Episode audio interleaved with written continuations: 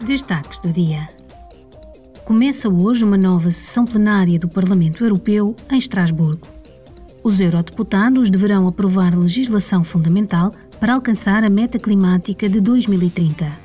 O debate decorrerá hoje no hemiciclo e, amanhã, os eurodeputados votarão a reforma do sistema de comércio de licenças de emissão, abrangendo a aviação e o setor marítimo.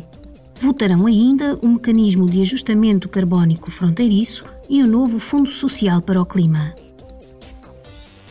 Hoje, o Parlamento Europeu debaterá uma nova legislação que obriga as empresas a garantir que os produtos vendidos na UE não provenham de solos desflorestados em qualquer lugar do mundo. O novo regulamento, já acordado com os Estados-membros, ajuda a combater as alterações climáticas e a perda de biodiversidade, prevenindo a desflorestação relacionada com o consumo de vários produtos na UE. A votação realizar-se-á na quarta-feira. Amanhã, o Parlamento adotará a sua posição sobre uma diretiva destinada a melhorar a rotulagem dos produtos, aumentar a sua duração e acabar com as informações enganosas.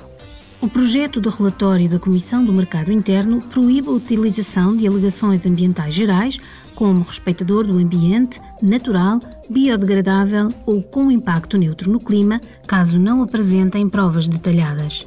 O Parlamento quer simplificar a informação sobre os produtos. Só devem ser permitidos rótulos de sustentabilidade baseados em sistemas oficiais de certificação.